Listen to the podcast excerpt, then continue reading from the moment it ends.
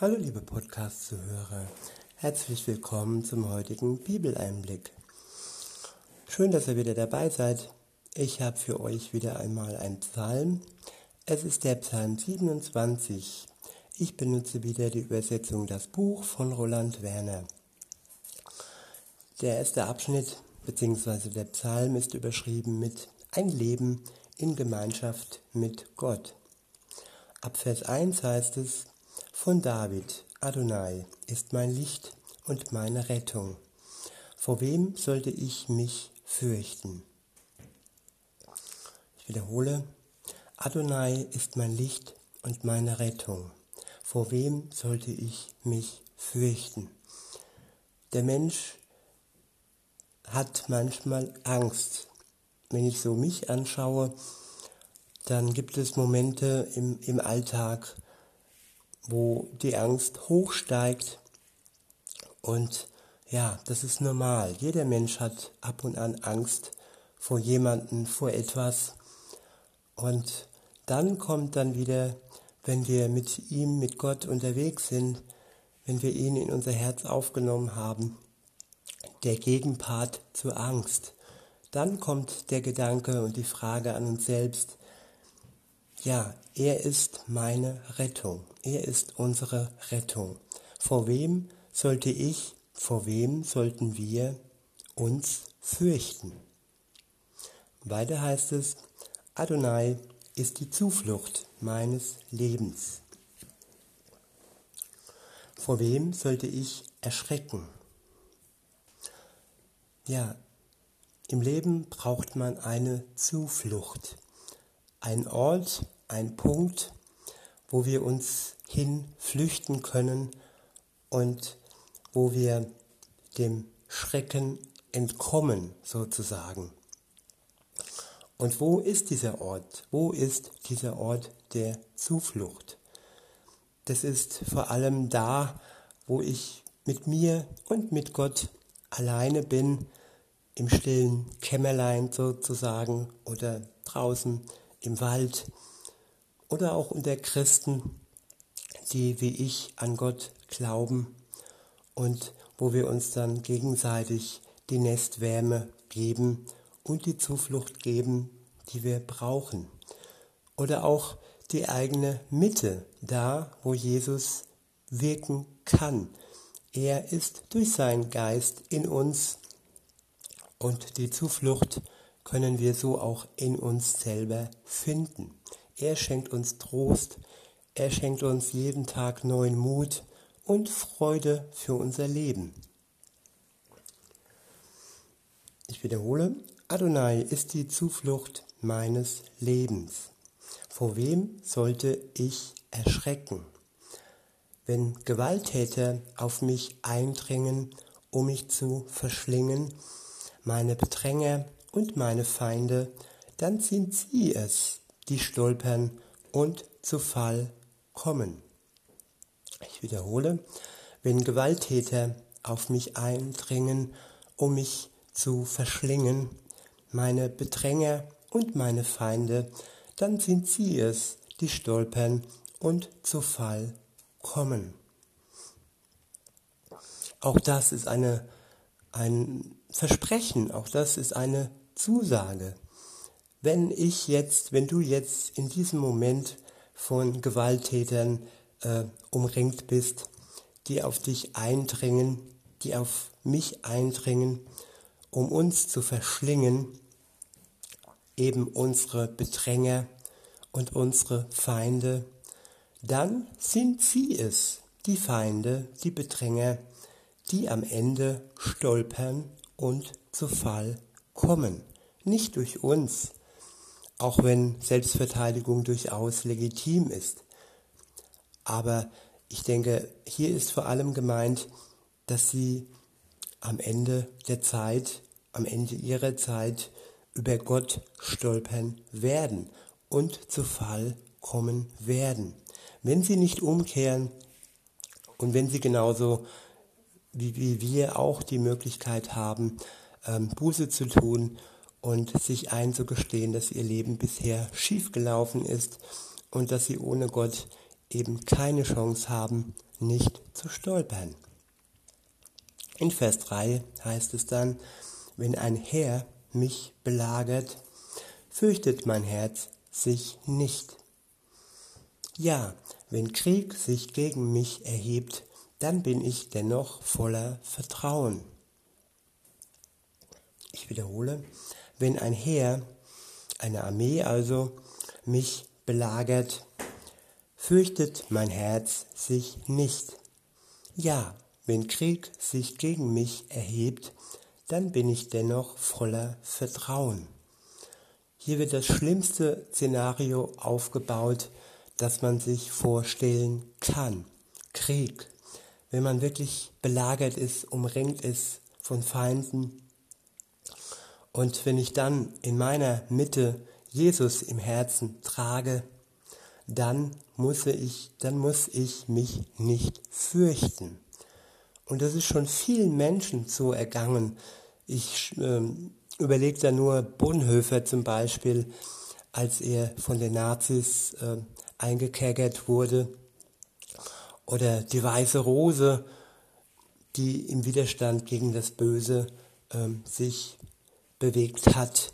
Und beide Parteien sind am Ende durch die Nazis umgekommen. Beide Parteien sind am Ende gestorben.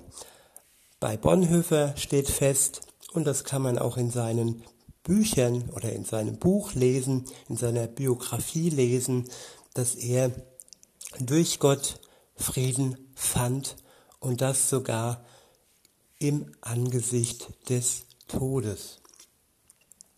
Weiter heißt es, um eines habe ich Adonai gebeten, danach sehne ich mich, dass ich Wohnrecht habe im Haus Adonais alle Tage meines Lebens, um die Freundlichkeit Adonais anzuschauen und nachzusinnen in seinem Tempel.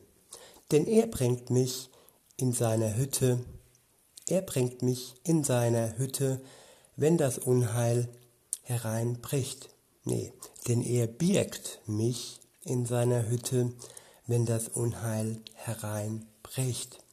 Er verbirgt mich im Innersten seines Zeltes. Er stellt mich hoch auf einen Felsen.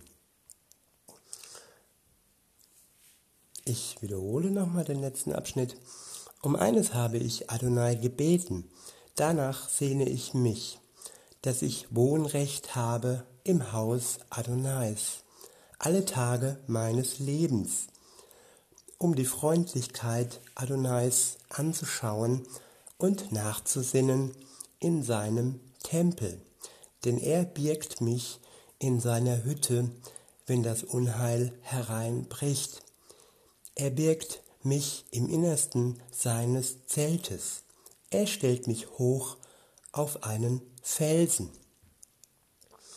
Ja, Gott gibt uns Schutz, er birgt uns Woanders steht, er umarmt uns wie ein Vogel seine Küken umarmt. Er schenkt uns Geborgenheit und erhebt uns hinauf auf den Felsen, wo wir einen Überblick über unsere Feinde haben. Auch wenn das nur ein Bild ist, trotzdem können wir sicher sein, dass er uns am Ende retten wird. Und er schenkt uns den Überblick über alles. Und das ist kein Bild. Er macht uns zu Überfliegern über all das Böse und gibt uns Hoffnung für die Ewigkeit. Weiter heißt es, und jetzt kann ich mein Haupt erheben über meine Feinde rings umher. Mit Jubelrufen will ich ihm Opfer bringen in seinem Zelt. Singen und Musik machen will ich für Adonai. Ich wiederhole, und jetzt kann ich mein Haupt erheben über meine Feinde, rings umher. Mit Jubelrufen will ich ihm Opfer bringen in seinem Zelt. Singen und Musik machen will ich für Adonai. in solch einer Situation des Umringtsein, des Bedrohtwerdens, zu jubeln, zu singen, Musik zu machen. Ja, das ist möglich, wenn man mit Gott unterwegs ist. Und in solch einer Situation sogar noch Dankopfer geben zu können, das ist nur mit Gott möglich. Ab Vers 7 heißt es, Höre, Adonai, laut rufe ich, zeige mir deine Gnade und antworte mir. Ich wiederhole, höre, Adonai, laut rufe ich, zeige mir deine Gnade und antworte mir. Das ruft ein Mann, der in schlimmster Bedrängung lebt, der in schlimmster Not lebt. Und das sollte unser Beispiel sein, dass wir in solch einer schlimmen Situation laut zu Gott rufen, wie David, und ihn darum bitten, ihn Gott, dass er uns seine Gnade zeigt und dass er uns antwortet auf unsere Fragen. Weiter heißt es in Vers 8, mein Herz denkt an dein Wort, sucht meine Gegenwart. Deine Nähe, Adonai, will ich suchen. Ich wiederhole, mein Herz denkt an dein Wort. Gott sagt in seinem Wort, sucht meine Gegenwart. Und die Antwort Davids war, deine Nähe, Adonai, will ich suchen. Gott sagt uns den Weg, er zeigt uns den Weg auf, er zeigt uns auf, was nötig ist in großer Not, damit wir seine Gnade erfahren. Es ist nötig, dass wir seine Nähe suchen, dass wir eine Beziehung mit ihm eingehen und dass wir Tag für Tag zu ihm beten, mit ihm reden, in seinem Wort lesen und ihn in unser Leben ähm, wirklich einbeziehen, in unser Herz einbeziehen, dass wir das Geschenk seines Heiligen Geistes annehmen und dass Gott in uns, Jesus Inside, ähm, wirken kann. Ab Vers 9 heißt es, versteckt, versteck dein Gesicht nicht vor mir, weise deinen Diener nicht ab im Zorn. Du bist ja meine Hilfe gewesen. Gib mich nicht auf, verlasse mich nicht. Du Gott, meine Rettung. Ich wiederhole, versteck dein Gesicht nicht vor mir. Weise deinen Diener nicht ab im Zorn. Du bist ja meine Hilfe gewesen. Gib mich nicht auf, verlasse mich nicht. Du Gott, meine Rettung. Das ist ein sehr, sehr persönliches Gebet, ist ein sehr intensives Gebet, ein sehr ehrliches Gebet. David sagt hier, dass äh, Gott ihm sein Gesicht nicht verbergen soll und dass er sich ihm nicht im Zorn abwenden soll.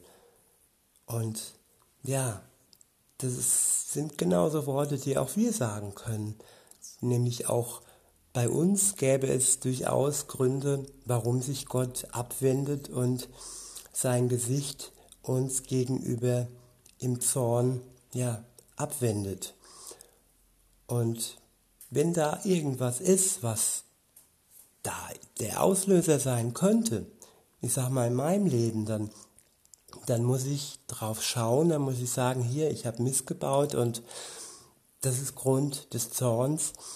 Und ja, weil ich dies getan habe, könnte Gott auf mich zornig sein und er könnte sich mir abwenden.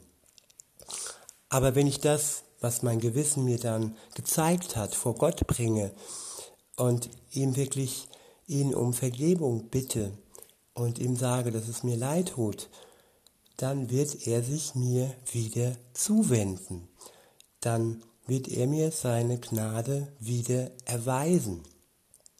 Das ist eine Zusage. Weiter heißt es, du bist ja meine Hilfe gewesen. Ja, Gott war meine Hilfe und wenn seine Hilfe dann auf einmal ja abbricht, dann hat es einen Grund. Und wenn es ein Grund ist, wie gesagt, wo ich etwas mit zu verschulden habe, dann sollte ich das klären. Und wenn es nicht so ist, dann heißt es Geduld haben.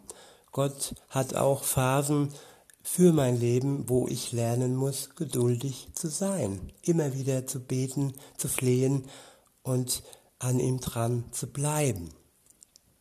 Weiter heißt es, gib mich nicht auf, verlasse mich nicht, du Gott, meine Rettung. Ja, das sind Worte, die man in solch einer Phase der Geduldserlernung aussprechen muss. Gott anflehen, dass er uns nicht aufgeben soll und dass er doch meine, unsere Rettung ist. Dann wird er uns erhören und er ist ja ein Gott, der uns liebt. Weiter heißt es, selbst wenn mich Vater und Mutter verlassen, nimmt Adonai mich auf. Zeige mir, Adonai, deine Wege und leite mich auf ebener Straße, gerade wegen meiner Gegner. Liefere mich nicht der Willkür meiner Feinde aus, denn falsche Zeugen sind gegen mich aufgestanden und drohen mir mit Gewalt. Doch ich bin mir ganz sicher, dass ich die Güte Adonais erleben werde im Land der Lebenden. Ich wiederhole, doch ich bin mir ganz sicher, dass ich die Güte Adonais erleben werde im Land der Lebenden. Und diese große Sicherheit kannst du dir von Gott schenken lassen. Es ist eine Gewissheit, eine Gewissheit des Heils, dass du durch Gott heil werden wirst und dass er dich bewahren wird vor all dem Bösen hier auf Erden. Und diese Hoffnung ist ein Geschenk und dieses Geschenk ist für dich. Weiter heißt es in Vers 14, Hoffe auf Adonai, fasse neuen Mut mach dein Herz stark und hoffe auf Adonai. In diesem Sinne wünsche ich uns noch einen schönen Tag und sage bis denne.